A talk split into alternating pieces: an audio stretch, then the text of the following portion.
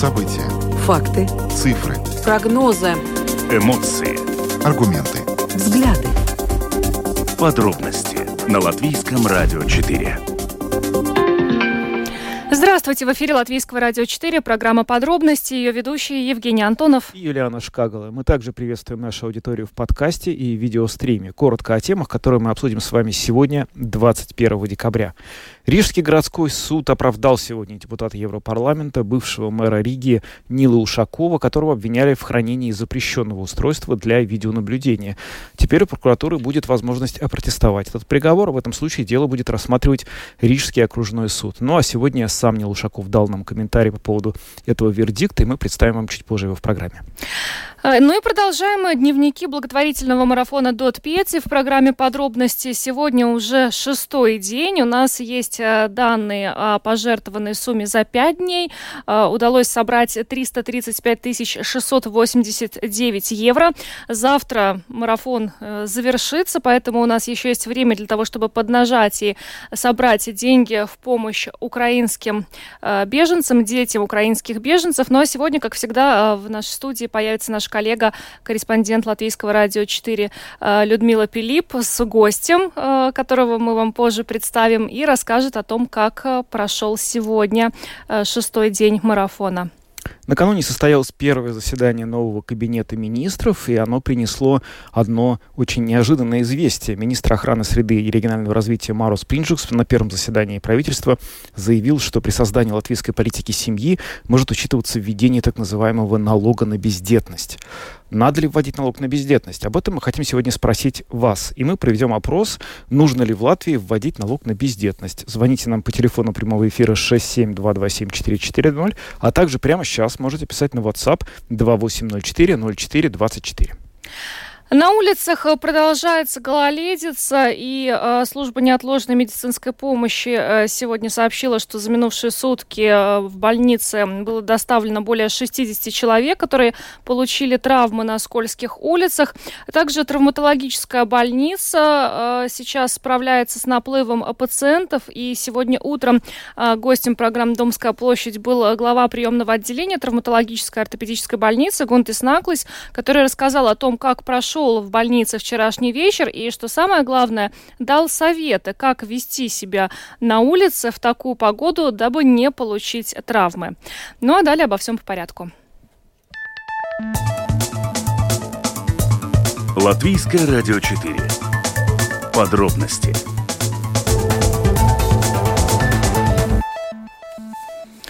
Программа подробности на Латвийском радио 4. Поговорим о том, что Рижский городской суд сегодня оправдал депутата Европейского парламента, бывшего мэра Риги Нила Ушакова, которого обвинили в хранении запрещенного устройства для видеонаблюдения. А прокурор Юрис Лочмалис после оглашения решения суда заявил, что пока не может это комментировать, будет ли обжаловано это решение. Об обжаловании приговора э, будет решено после ознакомления с его деталями, но э, стоит отметить, что это суд э, первой инстанции, и э, приговор, собственно, может быть обжалован.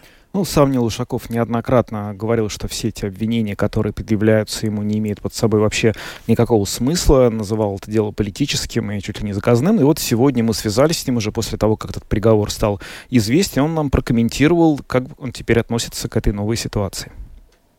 Сегодня суд принял решение оправдать вас по тому делу, которое было. Какие у вас вообще есть комментарии по поводу вердикта суда этого? Во-первых, это хорошее настроение. Во-вторых, э, было очень важно услышать то, что сказала сегодня судья оправдать, невиновен, и что в этом деле просто нет э, состава.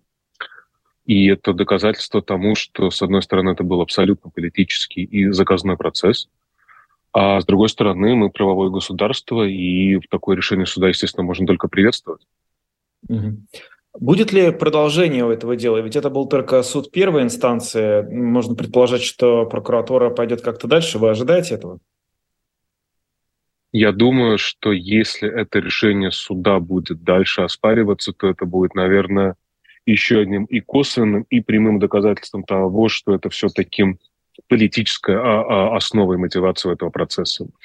Э, не может быть одной причины, на мой взгляд, э, чтобы пытаться сейчас то решение суда, которое было принято, оспорить. Это это вот э, дело, которое было, оно единственное по отношению к вам, или есть какие-то еще возможные прецеденты, которые приведут к тому, что суды начнут рассматривать какие-то другие дела? Вот если мы возьмем вот весь этот цикл, весь этот период и все, что происходило, это его сухой остаток того, что было той войны. Вот это дело, этот суд и этот приговор суда оправдательный. Угу.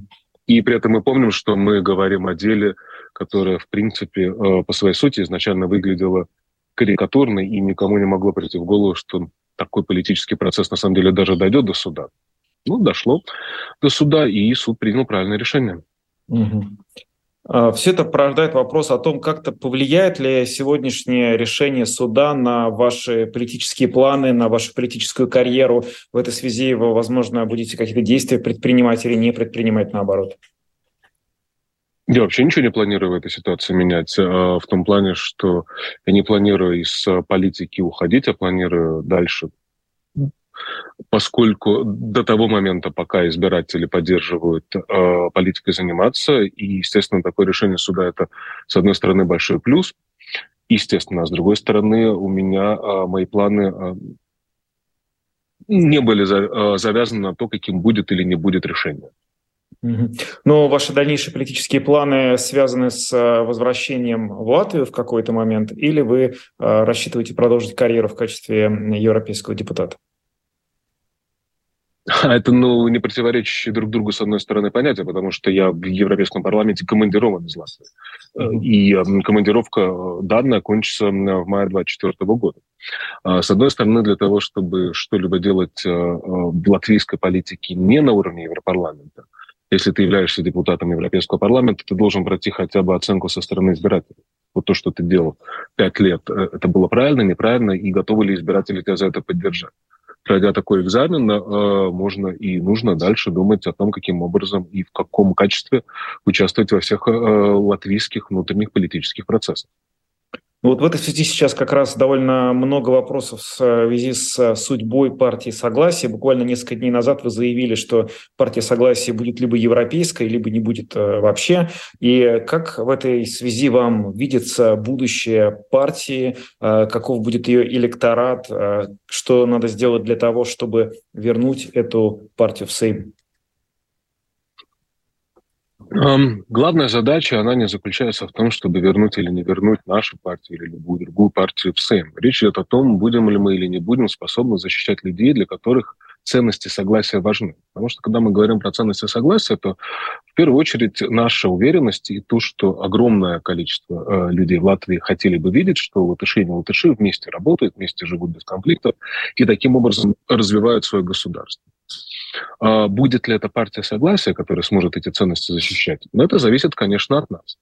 И моя убежденность абсолютно в том, что наша партия может, с одной стороны, развиваться только как партия, которая,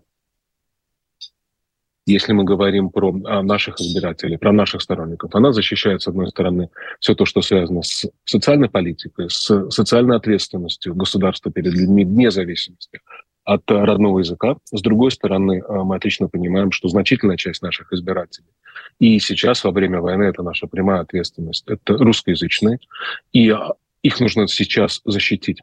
Э, нужно предотвратить та волна, тот возможный реванш абсолютно э, ненужного, вредного национализма, попытки людей, которые, мягко выражаясь, ни в чем не виноваты, их назвать пятой колонной, толкать их в это, это то, против чего мы должны выступать. Параллельно то, о чем мы говорили, в партии идут, естественно, дискуссии, в том числе и о нашей э, позиции по поводу войны России в Украине. И для меня лично это достаточно принципиальный вопрос. Это нельзя говорить достаточно принципиально, это просто принципиальный вопрос, что то, что происходит в Украине, это преступление, это не просто ситуация, это война, это страшная война, которая может закончиться только одним способом, когда российская, российские вооруженные силы оставляют территорию Украины. Какое еще может быть решение, чтобы война закончилась? И, естественно, мы поддерживаем а, в этой ситуации Украину и осуждаем российскую войну. Если кто-то считает, что можно вокруг этого маневрировать, на мой взгляд, это катастрофически неправильный подход. И, естественно, будем работать над тем, чтобы в партии была если мы говорим про позицию, если мы говорим про отношения, все-таки не, правильно отклоняться от того, что мы изначально приняли, потому что тогда и сейчас, и в будущем это не... двусмысленно звучит, когда ты говоришь, что это единственная правильная позиция. Ты так звучишь сразу, как в Северной Корее. Но в наше время, когда идет война, действительно, поддерживать тех, кто страдает во время войны, это действительно единственная правильная позиция.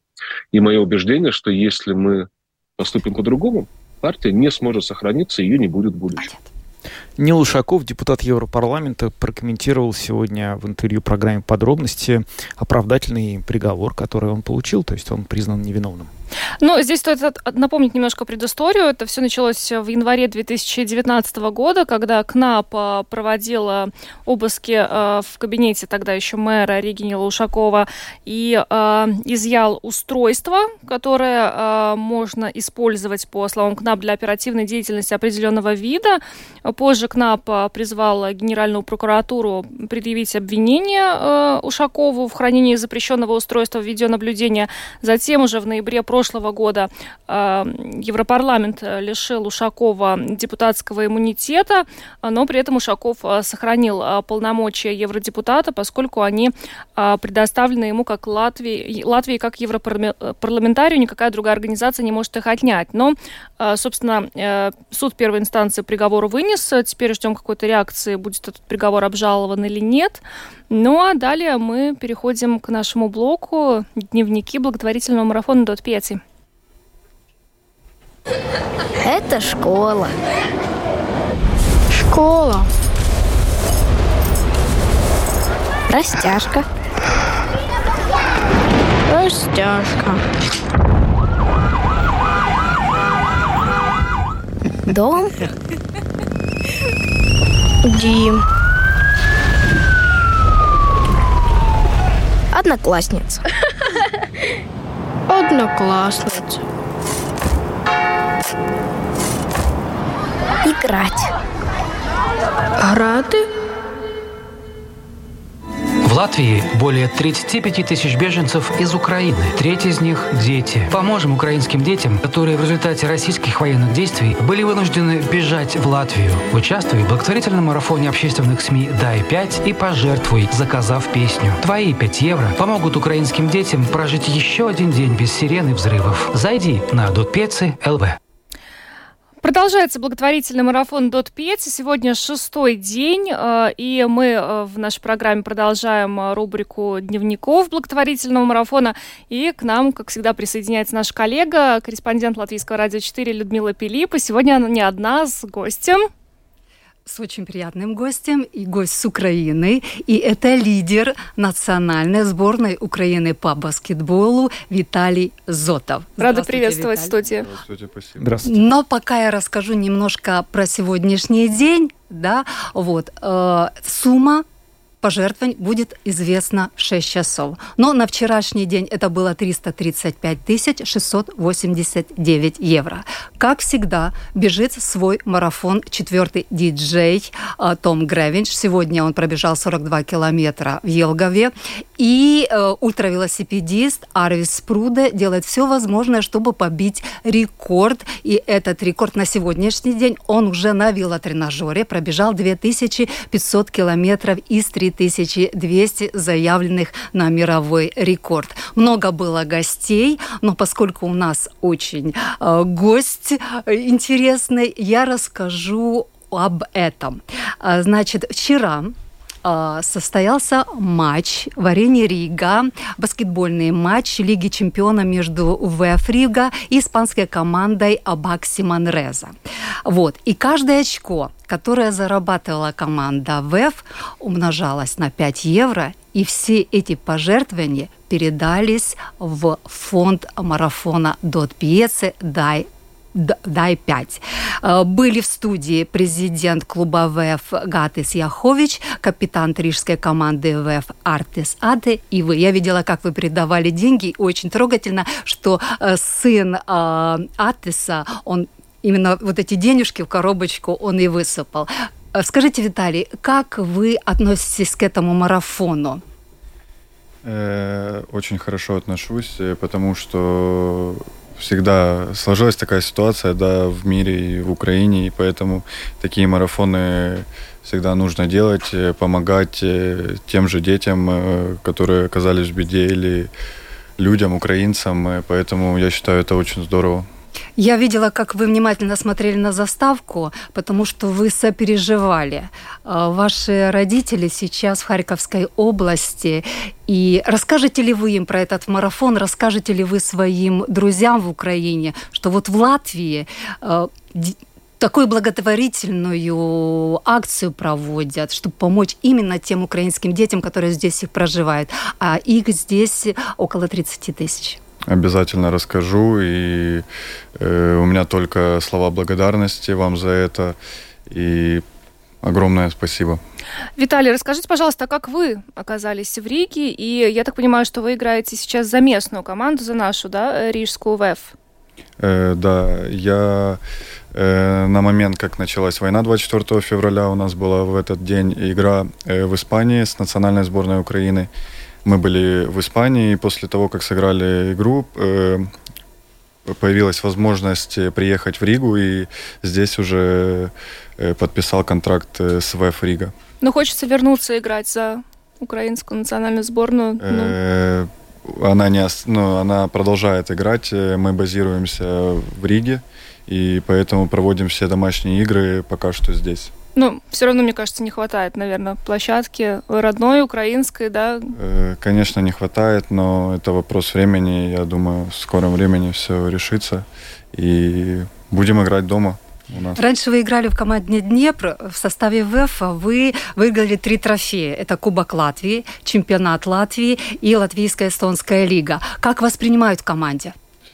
Э, выиграли мы это в прошлом году, да. Э, отличные эмоции были. В команде тоже, я только как приехал с первого дня, меня отлично встретили, все меня помогали. То есть э, многие в команде говорят на русском, и было легче. Они помогали мне и в быту, и на площадке, и Поэтому и ВЭФу отдельное спасибо, потому что они мне, меня встретили хорошо и дали все условия для жизни здесь и для баскетбола. Ну вот мы как раз обсуждали и здесь а, а, в одной из программ, как вообще а, удается, особенно детям украинских беженцев, здесь интегрироваться, почувствовать себя в безопасности, как дома. Как вам кажется, насколько вообще это сейчас возможно в нынешних, в нынешних обстоятельствах?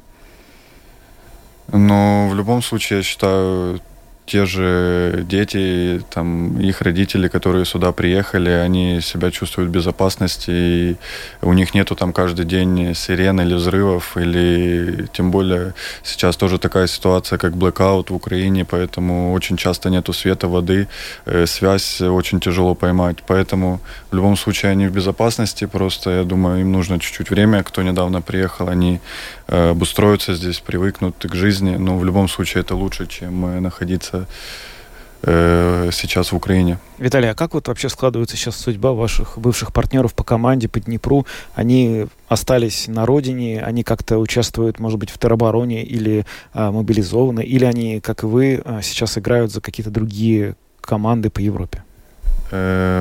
Какая-то часть э, игроков э, была в национальной сборной, которые играли в Днепре со мной. Поэтому кто-то в других клубах, э, кто-то просто в украинском клубе, который базируется в Европе, играет в европейских чемпионатах. А в основном костяк команды Днепра остался в Украине, и сейчас проводится чемпионат Украины. То есть решили все-таки проводить чемпионат, и уже это такая система, как баблы. То есть собираются несколько команд, приезжают на три дня, и они по кругу играют. Угу. И вот, э, например, недавно был бабл, э, и очень тяжело, конечно, без света, но в основном все баблы проходят на Западной Украине, где более-менее спокойно. Поэтому чемпионат в Украине продолжается, но, конечно, я думаю, тяжело им с такими условиями, и холодно в зале, и, и бывает такое, что идет игра и выключается свет, и на неопределенный, э, не, на неопределенный срок, то есть э, переносится игра, и они могут просто там или сирена быть, они могут сидеть полтора часа в, в укрытии, и потом возвращаться опять на паркет. Да, это тяжело, но э, это тоже хороший плюс, что чемпионат продолжается, баскетбол в стране есть. Я знаю, что многие украинцы, спортсмены, они помогают своей родине, своей Украине. Кто-то волонтерит, а, кто-то какую-то часть э, денег э, направляет туда. Я читала где-то, что вы тоже помогаете Украине. Э, ну, у нас э, летом, когда мы были в сборной, в сборной э, мы э, кто как мог э, помогал. Я думаю, ну, каждый игрок национальной сборной э, внес какую-то лепту. Э, то есть кто-то, у кого-то там родственник на передовой, и мы там делаем репосты и собираем деньги ему на там ему, ему и его товарищам на помощь. Э, проводим какие-то акции в сборной, мы проводили какие-то акции, э, не давали забывать э, как бы этой акции, что война продолжается и нужно напоминать людям, чтобы они не успокаивались и не забывали об этом. Я имею в виду людям не в Украине. И то есть, ну, так, в сборной, да, в сборной старались, и ходили в Риге, был митинг, тоже ходили на митинг, поэтому поддерживали нашу страну. А украинцы, которые здесь проживают, не только беженцы, но и которые здесь дольше проживают, они приходят, поддерживают вас, э, когда вы играете? Или украинская сборная, когда ну, здесь? Э, когда я замечал наших болельщиков э, на играх ВЭФа, наши болельщики именно как как ультрас, можно так сказать, ВЭФа, они всегда с флагами Украины, поэтому это очень приятно для меня. И здесь я знаю много тех же детей, баскетболистов, которых, э, которых получилось сюда перевести. Поэтому они практически всегда приходят на игры, особенно когда играет национальная сборная, то дети при, приходят на игру и поддерживают нас. То есть дети знают и вы расскажете им об этом марафоне, или они уже приходили? Обязательно. Обязательно, да. Есть вообще в профессиональном плане разница для вас лично, где играть, на территории Украины или на территории Латвии? Какие-то отличия, может быть, есть? Э, ну, это как раз и, я считаю, есть профессионализм, потому что ты привыкаешь к той или иной ситуации, которая тебе дает жизнь. Э, если так сложилось, то нужно, то есть, э, только сцепить зубы и, то есть, работать. Если получилась судьба, что я в Риге, и, значит, нужно здесь работать и доказывать, что ты чего-то стоишь, неважно где то в Латвии баскетбол, ну, игра номер один, ну, хоккей тоже. Как в Украине? Какой уровень баскетбола там? Э, вот если сравнить последние пару лет э, до войны, то уровень только вырос, и приезжали легионеры, которые получали очень хорошие деньги. Э, в каждой команде было по по 4, по 5, по 6 легионеров, остальные украинские игроки, поэтому уровень был очень высок, но Сейчас все возвращается к 2012-2013 годам, когда то же самая ситуация была. Все получали хорошие деньги, был э, хороший уровень чемпионата, но тогда уже началась э, война первая, и все пошло на спад, но сейчас э, тоже вырос уровень, но опять началась война. Ну, мы будем надеяться, что она скоро закончится. И еще раз напоминаем, что благотворительный марафон Дот Пеци продолжается. И э, сегодня, завтра можно пожертвовать деньги на помощь э, детям украинских беженцев. День без взрывов. Лозунг э, в этом году марафона Дот Пеци. Есть возможность это сделать онлайн на сайте Дот ЛВ или придя в стеклянную студию на, на Домской площади в Риге. Э, спасибо большое, что пришли сегодня к нам э, в студию. Виталий Зотов, лидер национальной сборной Украины по баскетболу, и наш коллега, корреспондент Латвийского радио 4 Людмила Пилип. Еще раз большое спасибо. И добавим только, что за прямой трансляцией марафона Dod pieci следите на портале общественных СМИ Латвийского радио, Латвийского телевидения LSM.LV, а также на домашней странице проекта Dod pieci и на страницах аккаунта Dod pieci в социальных сетях. Спасибо. Ну а мы Спасибо. двигаемся дальше. Будем говорить о э, вчерашнем первом заседании нового правительства, где, в частности, был утвержден обновленный график подготовки государственного бюджета на 2023 год. И вот э, премьер-министр Кришинис Каринш э, накануне сказал, что следующий год вряд ли будет годом роста, ожидается замедление экономики, но самое главное понять, каким объемом средств Латвия располагает сейчас для того, чтобы уже дальше э, правительство правительство могло рассматривать конкретные приоритеты конкретных министерств и сфер. И сейчас мы более подробно об этом поговорим с парламентским секретарем Министерства финансов Кариной Плока, которая с нами сейчас на связи. Добрый вечер.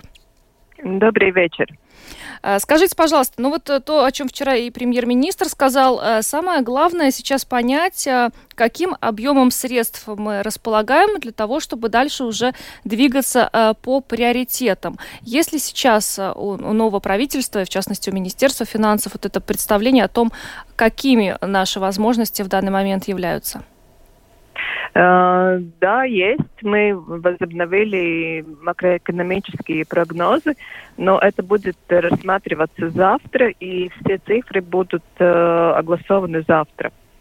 Так что это, ну, пока кабинет еще не, не рассмотрел этот вопрос, э, мы как бы не будем тоже это публично говорить.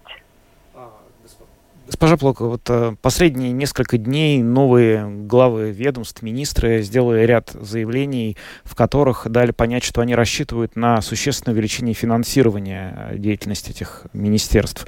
Э, хочет поднять зарплаты и глава МВД, и в системе Минздрава, и глава Министерства образования тоже говорят о том, что нужно выделять больше денег. Все это звучит так, что, в общем, расходов вот в новом бюджете, в новых бюджетах будет очень много. Насколько, в общем, мы справимся, насколько Латвия справится с этой растущей финансовой нагрузкой? А, ну, надо сказать, что такие запросы повышения зарплат, э, зарплат и все остальное, что вы упомянули, это на каждый бюджет. И всегда, э, всегда эти запросы намного, намного больше, чем э, возможности. Этот год, ну, в принципе не отличается э, от других годов, так что это нормально, что все новые министры, потому что, конечно, все у нас новый э, кабинет министров, все публично говорят о своих приоритетах. Э, то, в каком степени как будет, что одобрено, сейчас еще рано говорить. Это будет э, процесс согласования, что и как э, новое правительство будет, э, э, будет делать. Я предполагаю, что будет категории, у которых на следующем году повысится зарплата, безусловно, но сейчас назвать и обещать и сказать, что вот все приоритеты, которые вы э, сказали во всех министерствах, э, будут одобрены. Сейчас э, просто сказать это рано. Но то, что э, запросы есть и то, что желание есть, то это понятно.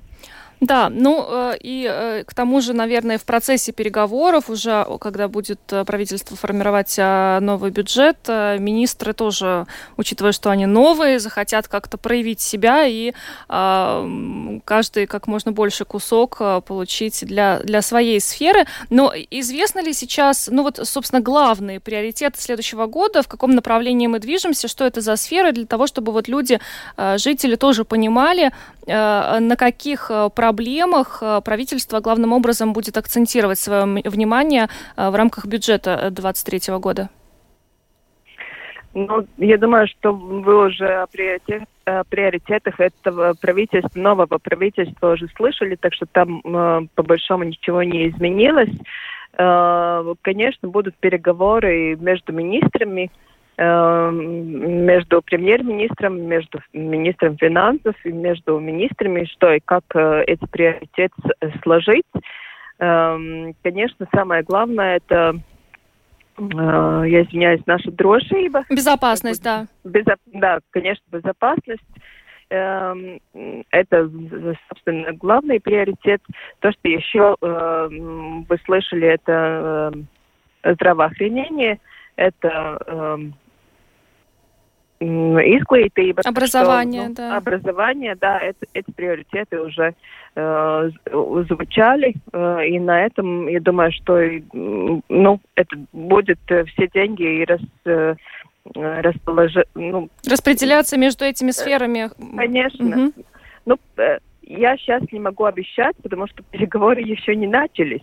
Но всегда это так, что министры говорят публично о своих приоритетах, и тогда уже, когда идут переговоры, тогда уже э, понятно, куда э, в следующем году мы будем двигаться. Но то, что то, это тоже было всегда так, что каждый министр, несмотря на то, что было сделано в министерстве до его, э, приходит со своими приоритетами. И я бы не хотела сказать, что они хотят э, бо- большой кусок э, ну, бюджетных средств.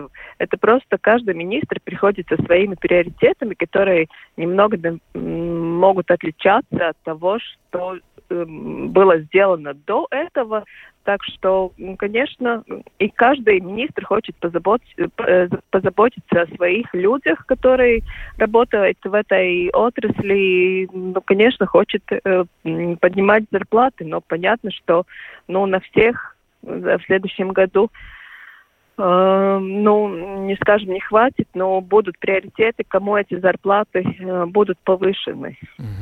Ну вот э, еще одним приоритетом, который был уже назван, является возвращение дефицита, ну, к лучшим показателям бюджетного дефицита, переведение в больше как бы строгой финансовой дисциплины, с учетом, опять же, того, что сейчас энергокризис, и нужно платить компенсации и повышение зарплат в ряде отраслей, которых вы только что упомянули. Когда, на ваш взгляд, э, латвийский бюджет удастся сделать э, более жестким и сократить бюджетный дефицит, как это предполагается сделать? Но эта цель, эта цель на, в следующем году тоже, э, тоже есть в нашем э, бюджете. То, э, это в макроэкономических прогнозах уже э, учитано. Э, и это путь, который нам надо идти. Это уже ясно, понятно. И это мы уже знали в прошлом году, и мы уже знали это в этом году, что это надо будет сделать. Но это будет э, делаться постепенно Э, не то, что этот э, бюджетный дефицит не будет сокращаться, сокращаться э, только в следующем году или резко будет, не будет сокращаться. Это будет постепенно 0,5-0,2% э, от бюджетного дефицита. Так что, э, ну, я думаю, что люди не пострадают от этого. И мы уже это учли, что это надо делать. И, э, например, Э, например, есть налоги, которые сейчас э, выполняются очень хорошо, так что э, на, на фоне этого этот бюджетный дефицит сократить это будет ну, чуть легче, скажем так. Угу. И еще вот а, один а, момент, о котором хотелось бы у вас спросить, это решение сформировать а, комитет министров для управления доступными Латвии средствами Европейского Союза.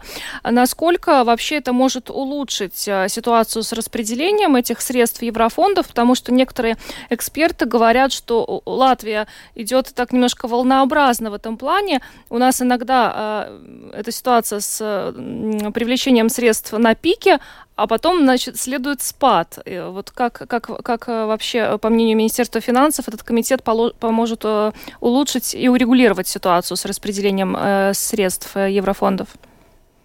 Ну, вы правы, что у нас у нас средства Евросоюза так и в прошлые годы так и было, но мы надеемся, что вот этот формат даст более более такое пространство для тоже для переговоров и для быстрого реагирования, например, там на принятие эм, э, принятие не законов, но всех э, этих регулирований, которые надо в кабинете министров. Так что мы, мы надеемся, что этот формат, который, ну, по сути, не новый, он уже работал и в других правительствах, и в прошлых годах, чуть э, иначе он назывался, может быть, но такой формат уже был. Э, в нем присутствуют министры, и мы э, надеемся, что это улучшит э, наши фондовые э, ситуации, потому что нам надо понять, что не все мы сможем э, оплатить э, только от государственного бюджета. У нас очень большой надо большую такую нагрузку делать э, тоже на фонды, потому что это наши инвестиции, это деньги, которые нам доступны и которых надо использовать э, как максимум как мы можем. Угу. Ну что ж, большое вам спасибо за комментарии. Карина Плока, парламентский секретарь Министерства финансов, была с нами на связи. Еще раз благодарим вас и хорошего вечера. Спасибо большое. Спасибо. До свидания. До свидания. Ну что ж, будем ждать уже каких-то конкретных э, цифр от правительства, э, на какие сферы и сколько средств будет выделено. И э, посмотрим, как министры разберутся с главными приоритетами. Потому что те интервью, которые вот сейчас мы слушаем последние дни, кто и и, что э, хочет и сколько, ну, э, собственно, судя по всему, придется договариваться. Мне только что пришло в голову, что один из способов борьбы с бюджетным дефицитом, о чем я спрашивал, это налог на бездетность, который тоже вчера звучал, и как раз который станет нашей следующей темой программы. Да, но здесь стоит отметить, во-первых, кто, кто не знает, да, предысторию немножко. Э, вчера э, в ходе дебатов э, на первом заседании правительства обсуждалась ситуация с благосостоянием нашего общества и, и в частности, демографии. Был заслушан проект Минблага «Основные установки развития политики политики в отношении детей, молодежи и семьи на период с 22 по 27 год. И там, э, ну, прозвучала такая идея со стороны министра охраны среды и регионального развития Мариса Спринджукса о э, введении налога на бездетность. Но, правда, здесь стоит сразу отметить, сегодня э, глава министерства Спринджукс извинился за эту идею и, э, в частности, сказал, что она была вырвана из контекста, и, в принципе, партнеры по правительству это никак не комментировали, и никакие дискуссии на эту тему не проводились. Но вот в социальных сетях очень активны дискуссии на эту тему, и поэтому мы как за идею сегодня да. взяли. А, а, а что было бы, если бы ввели? Да, тема-то есть, пусть даже налога пока нет, а вдруг ведут. Давайте мы спросим об этом вас, уважаемые радиослушатели. Интерактивный опрос проводим сейчас. Нужно ли в Латвии вводить налог на бездетность? Телефон прямого эфира 67227-440. Пишите также нам на WhatsApp 2804-0424. У нас есть первый звонок. Здравствуйте. Здравствуйте. А вот меня интересует, а как однополым парам будет этот бездетный налог? Не знаю. Но пока еще нет вообще никакого бездетного налога. Мы просто хотим услышать... А, а э, если? Вы поддержите? Я нет. Понятно. Спасибо вам за ваш звонок. Давайте послушаем еще точку зрения. Добрый вечер, вы в эфире. Э, добрый вечер. Ну вот в отношении налога. Если такой разговор идет, значит правительство ведет этот налог. Только вот дело в том, что чтобы налог этот вводился не с раннего возраста, потому что дети-то пока учатся, пока университет, это где-то лет 27. Если вы с 30 они ввели, ну и до 45.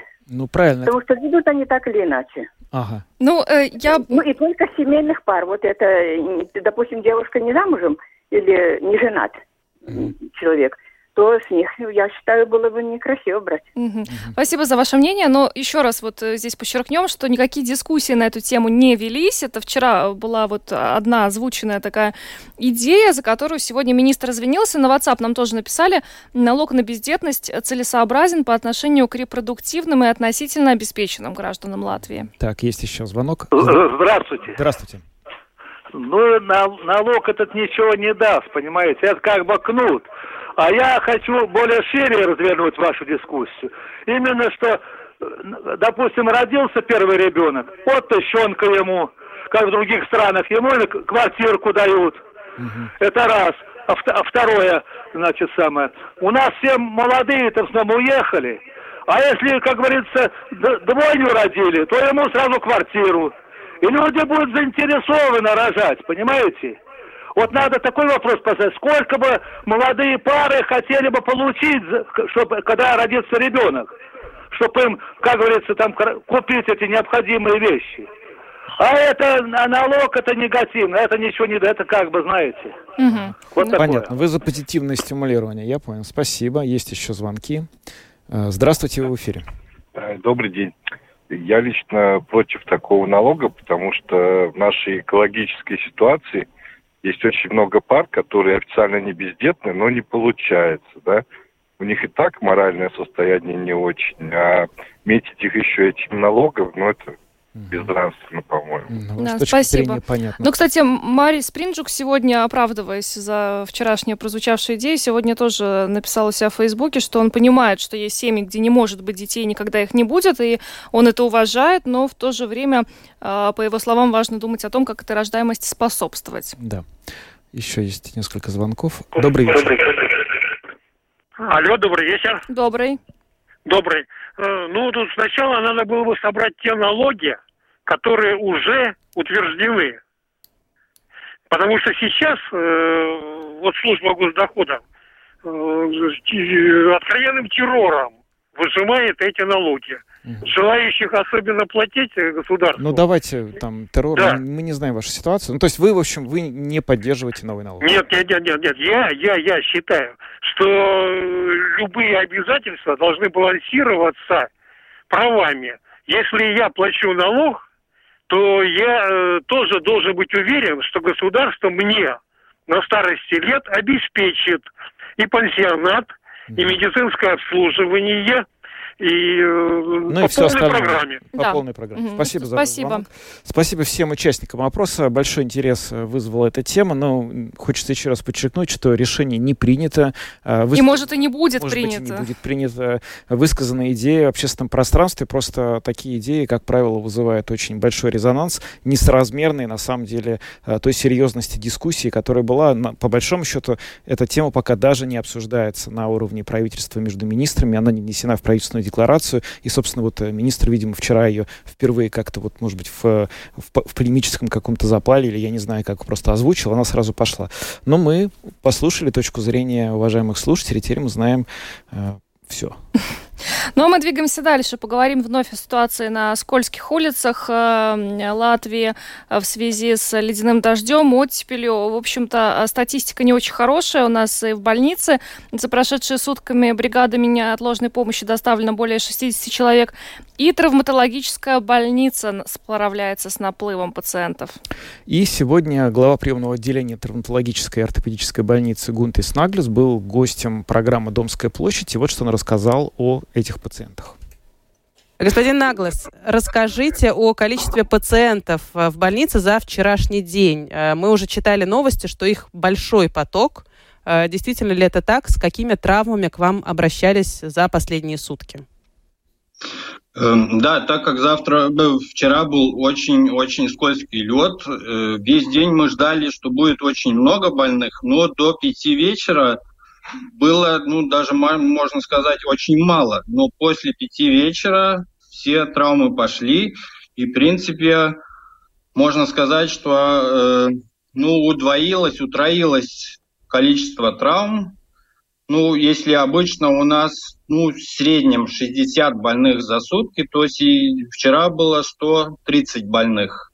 И с этих 130 больных 35 попало в больницу, то есть на хирургическое лечение. А что это за травма? Скорее всего, какие-то вывихи, переломы? Э, да, переломы лодыжек и переломы ну, типичных мест, запястья, вот этих мест. И у пожилых людей чаще всего тазобедренные переломы, тазобедренные кости. Много пожилых людей было, потому что накануне мэр Риги Мартин Штатис выступил с таким призывом пожилым людям вообще не выходить из дома без особой надобности, оставаться дома. Прислушались ли они? Э, В принципе, ну, пожилых не так много, но по-любому они есть. Ну, из, из 35 где-то 5, 5 пожилых людей с тазобедренными переломами. Но это, конечно, не, не все они упали на улице. Они падают и дома тоже. Э, Расскажите, пожалуйста, в каких случаях надо действительно обращаться в больницу, а в каких случаях, ну, можно лед приложить, э, эластичным бинтом замотать и, в принципе, нормально? Все, все зависит от, от э, как эта травма произошла. То есть, если человек шел по дороге, подскользнулся, упал, если боль очень сильная, то, конечно, надо обращаться. Если, ну, такая терпимая боль, первое время, несколько часов можно обойтись льдом и, и, и покоем, но если боль увеличивается, то надо обращаться в травмпункт, потому что любой перелом без рентгена сказать, что есть перелом или нет, невозможно. Господин Наглас, а травматологическая больница единственное место, где принимают с травмами? Потому что есть новости, что и в другие больницы тоже с травмами обращаются, и, в принципе, там тоже могут помочь. Все правильно. Э, В Риге травматологических больни- больных обслуживают три больницы. Это э, больница Галлизерс, вторая рижская больница и травматологическая больница на улице Дунтас. Все три больницы обслуживают этих, э, травм. Ну, у всех больниц есть какое-то количество, которое они могут обслужить одновременно. То есть, ну, э, надо людям считаться, что в это, в это время очень много таких больных, и всем надо будет подождать, потому что невозможно обслужить очень быстро их из-за количества. Но всем помощь будет оказана Всегда. Вот как раз-таки об этом у меня следующий вопрос. Э, я не знаю, как вы чувствуете или нет, но э, мы даже в своем коллективе ощущаем, что люди болеют сейчас повально. Ковид, грипп, э, всевозможные болезни и простуды. Как у вас с персоналом? Хватает ли вам количество людей сейчас? Персонал, ну, на данный момент он хватает, потому что у нас, ну, болеет, приходит с болезней, и так мы переборем это все. Пока персонала хватает, но персонал есть столько, сколько он есть в одной смене. Нас есть столько мы, сколько мы есть, и, и ну, эта скорость какая уж есть. Ну, одновременно мы вчера уже дополнительно э, еще работал дополнительный врач, то есть одновременно работали четыре врача-травматолога. Конечно, из этих четырех э, два врача одновременно и оперировали. Ну, надо, вот я и говорю, что людям не надо злиться, я не знаю, ну, и, и понять и нас, что мы делаем столько, сколько можем сделать. И всем помощь будет оказана, и тем, которым, ну, вот не, неотложно нужно, будет быстрее оказана помощь. В первую очередь. Господин Наглас, не могу не э, воспользоваться возможностью. Понятно, что сейчас ситуация такая. Я даже вот смотрю, читаю новости, что в Огра, например, сегодня гимназия отменила все занятия из-за того, что вот этот вот э, ледяной дождь и скользкие улицы. Но нас ждут еще праздники. Это Рождество, Новый mm-hmm. год, целая череда. Ожидаете ли вы в связи с этим э, тоже увеличения количества посетителей травматологической больницы? Э, у нас, э, ну, то есть больных, больные увеличиваются в связи с льдом. То есть если вчера был лед, то, ну, то больные будет увеличиваться количество примерно ну, 2-3 дня. Э, это все мы можем обслужить, то есть всех больных посмотреть и всех, которых надо, прооперировать. И мы ну, к этому готовы. Конечно, больница ну, очень нагружена, потому что тот же самый травмпункт у нас думан э, за э, сутки обслужить 50 больных. Сейчас, как я говорил, мы обслуживаем 135, то есть тройне. Ну а какие классические, вот что может быть на Рождество и на Новый год, какие классические такие травмы праздничные? Это от фейерверков, э, какие-то есть такие вот, которые на праздники, знаете, что приедут наверняка вот с тем, с тем и с тем? Фейерверки, э, конечно, бывают, но это не самое частое. Самое частое это когда люди идут смотреть фейерверк, все смо- смотрят на небо и не смотрят под ногами, а под ногами голый лед. И тогда падает, и после 12 всегда мы ждем приток больных. Именно с переломами лодыжек, переломами кисти и, и такие подобные. Гунтис Наглас, глава приемного отделения травматологической ортопедической больницы, рассказал сегодня в программе «Домская площадь», во-первых, как а, прошел вчерашний вечер, но сегодняшний день еще тоже продолжается. Очень скользко на улице, будьте внимательны. И, конечно же, э, на празднике э, тоже нужно учитывать, что вот, оказывается, ломают э, ноги когда идут смотреть фейерверк, я не знала. Я тоже не знал, да, а то можно встретить Новый год так, как потом и проведешь, причем в самом плохом смысле этого слова. Как начнешь встречать, так уже и не перестанешь. А, будьте внимательны на дорогах. Мы на этом программу подробности завершаем. С вами были Евгений Антонов. Юлиана Шкагла. Звукооператор Яна Дреймана, видеооператор Даниэль Йоффе. Хорошего вечера и до завтра. До свидания.